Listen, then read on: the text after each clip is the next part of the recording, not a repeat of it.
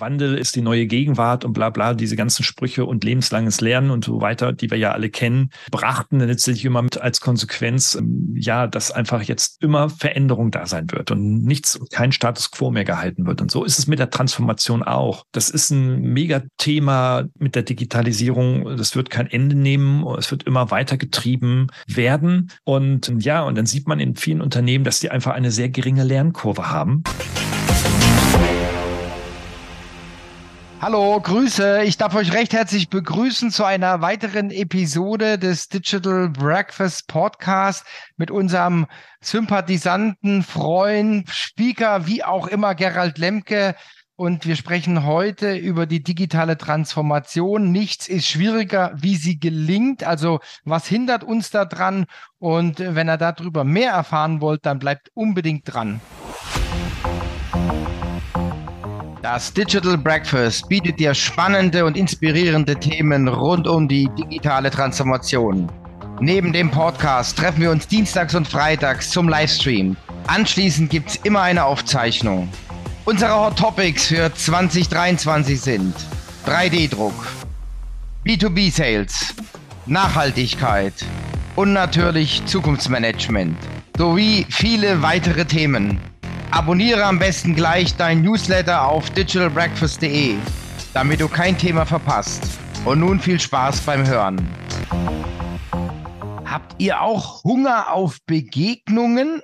Habt ihr auch Lust an persönlichen Austausch bei all den ganzen Dingen, die jetzt per Zoom und im Homeoffice ablaufen? Werdet einfach Digital Breakfast Public Viewing Host. Das Ganze funktioniert extrem einfach. Ladet jemand ein, ein Freund, ein Kollegen, ein Ex-Kollegen, wen auch immer und genießt gemeinsam das Digital Breakfast. Ihr könnt euch auch auf den Balkon setzen, wie auch immer. Das ist ähnlich wie beim Public Viewing beim Fußball. Ja, genauso soll es ablaufen. Schaltet die Kiste ein und loggt euch ein beim Digital Breakfast mit dem Zoom Treue Zugang. Das kann auch ein ganzer Besprechungsraum sein mit mehreren Leuten. Habt Spaß dabei, tauscht euch aus, diskutiert über die Themen. Jeder kann Host werden. Host ist, wer mindestens eine Person neben sich sitzen hat. Viel Spaß dabei. Ich freue mich auf euch. Werbung Ende.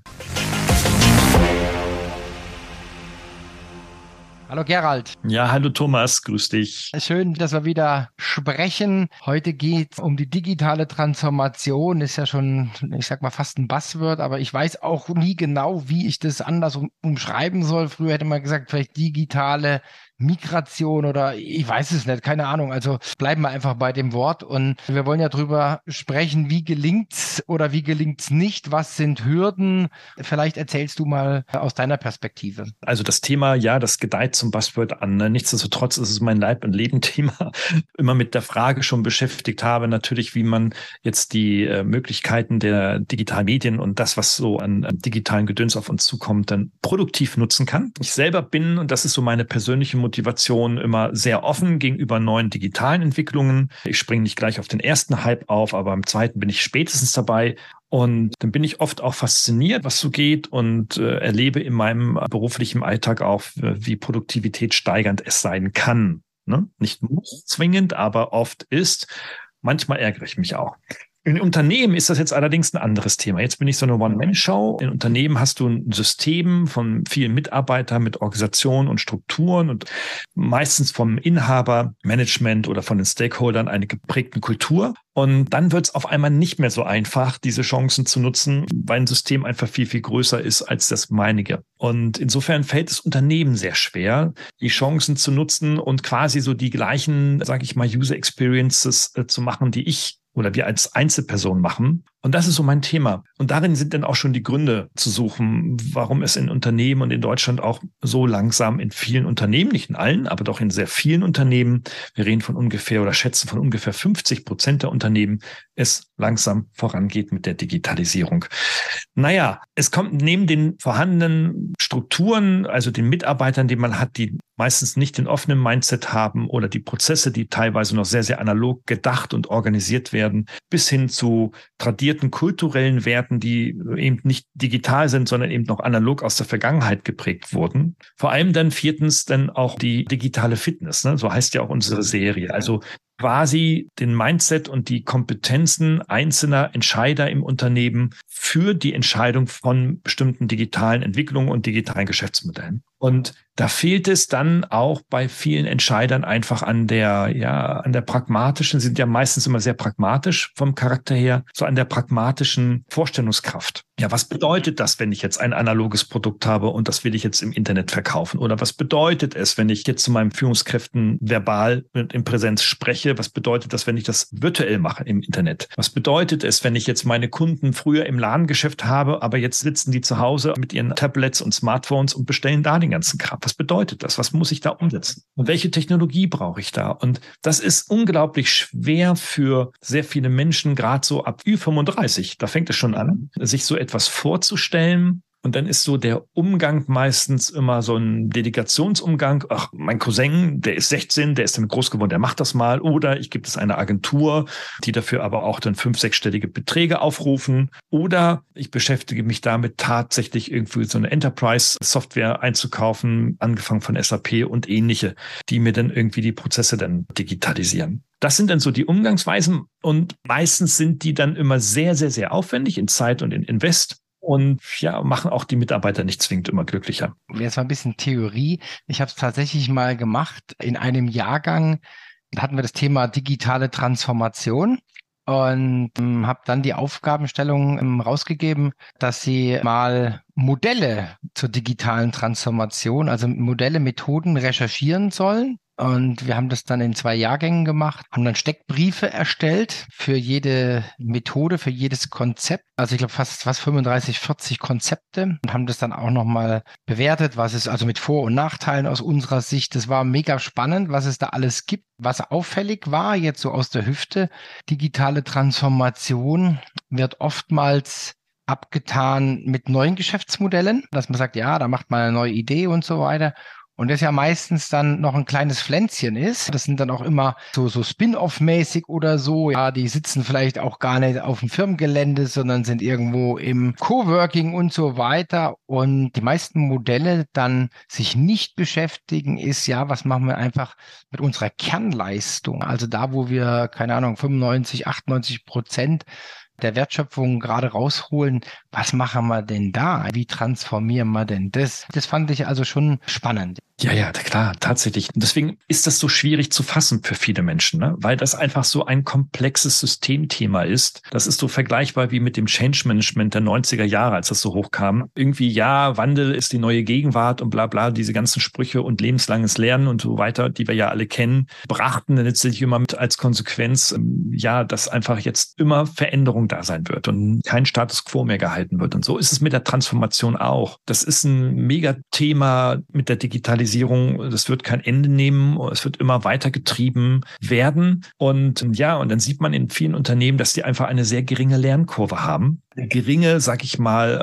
Ansoff würde sagen, eine geringe äh, digitale Kompetenz haben, weil sie sich eben damit nicht hinreichend beschäftigen. Und das ist so wie bei Kindern. Ne? Wenn Kinder ein Instrument lernen, dann brauchen sie neben dem Talent und der Motivation natürlich dazu, also vor allem die Motivation, brauchen sie vor allem Zeit, um dieses Instrument zu lernen. Und so ist es in Unternehmen auch. Wenn sie gute Entscheidungen für ihre digitalen Strategien und operativen Aktivitäten treffen wollen, müssen sich damit beschäftigen und müssen das lernen. Tun sie aber nicht oder es tun nur Einzelne. Am schlimmsten finde ich immer, wenn das dann so ein CDO ist, so ein Chief Digital Officer. Damit grenzt man alle Aktivitäten und Lerneigenschaften aus der Organisation auf eine Person und der soll es dann wuppen und ist natürlich immer damit überfordert und wird auch nach drei Jahren gehen, weil er total verschlissen ist. Oder er geht in Vertrieb, weil er da mehr Kohle verdient. Aber auf jeden Fall wird er das nicht ewig machen können. Dann ist das Unternehmen nach drei Jahren genauso da, wo es auch vorher angefangen hat. Ne? Das finde ich so schade. Ein Unternehmen muss als Ganzes lernen und das tut nichts Abstraktes, sondern das tun die Menschen und da muss man die Menschen an diese Themen heranführen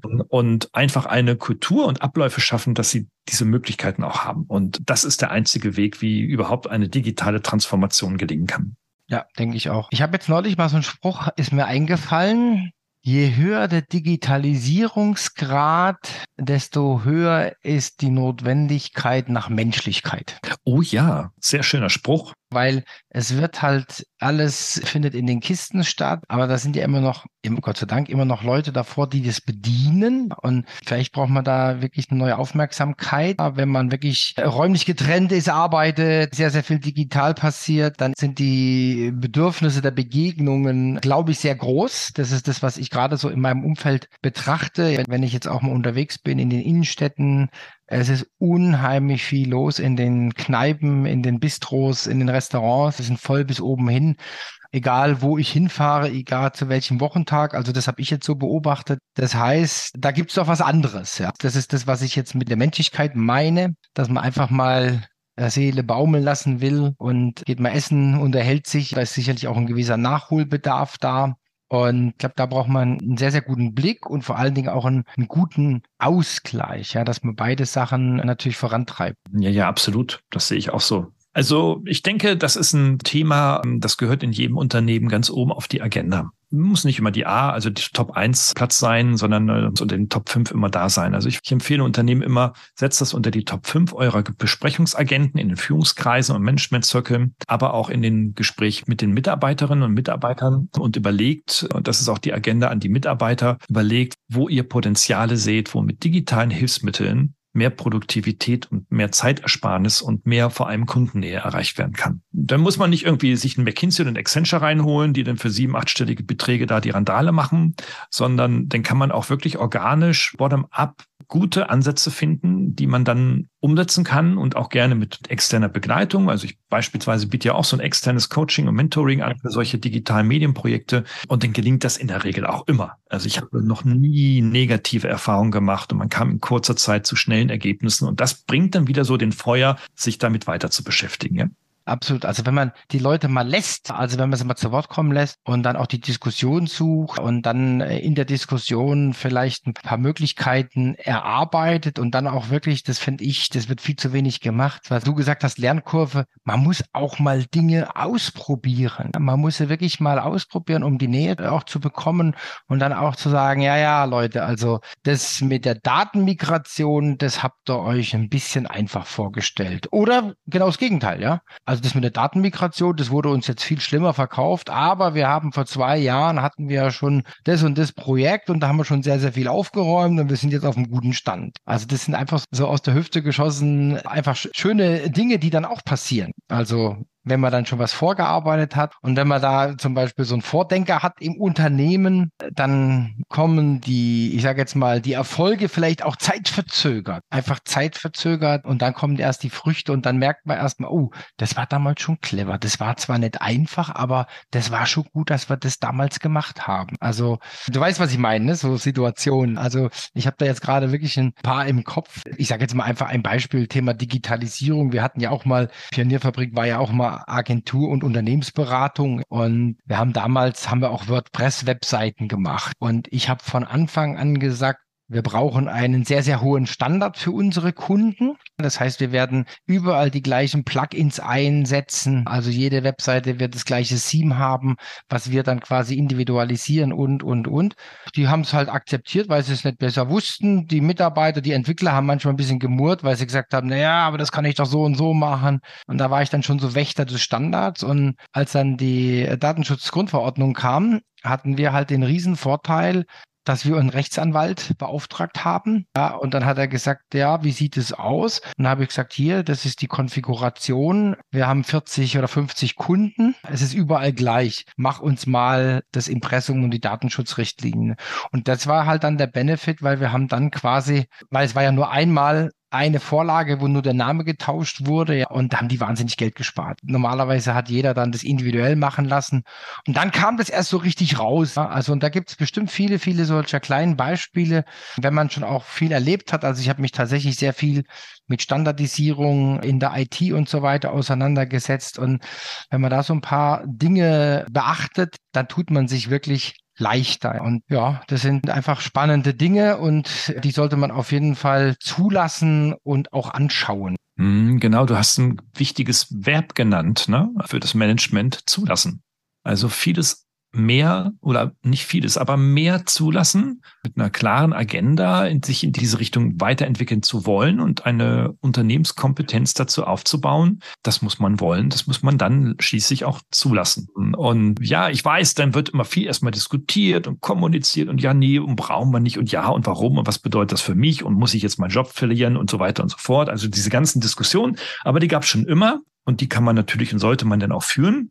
Und die sind auch erst zunächst zum Kickoff auch erstmal vielleicht eher unangenehm. Und die führt man nur einmal. Ne? Und dann ist man schon auf der Brücke und dann möchte man gerne weitergehen. Ich würde jetzt gerne noch ein prominentes Beispiel hier so vortragen oder mal erläutern. Du kannst ja auch mal eins überlegen. Also in dem, wo ich rede, vielleicht hast du auch eins, wo du sagst, das haben die einfach cool gemacht. Also ohne, dass ich jetzt sehr, sehr viele Einzelheiten kenne, sondern ich war wirklich nur Betrachter von außen äh, vielleicht ein bisschen, ein bisschen mehr in diese Software as a Service oder X as a Service. Ja, man kann ja alles als Service abbilden. Und was mir unheimlich gefallen hat, was ich jetzt auch wirklich äh, immer mal wieder auch auf den Tisch bringe, ist quasi die digitale Transformation von Adobe. Mich erinnere ich mich schon ein paar Jahre her und ich erinnere mich, als die angekündigt haben, sie verkaufen keine Software mehr, sondern sie vermieten nur noch Oh Mann, da gab es einen Shitstorm. Das war ziemlich heftig und die sind aber dann nicht eingeknickt, sondern haben es durchgezogen. Also auch mit relativ kurzfristig, ich glaube innerhalb von einem halben, dreiviertel Jahr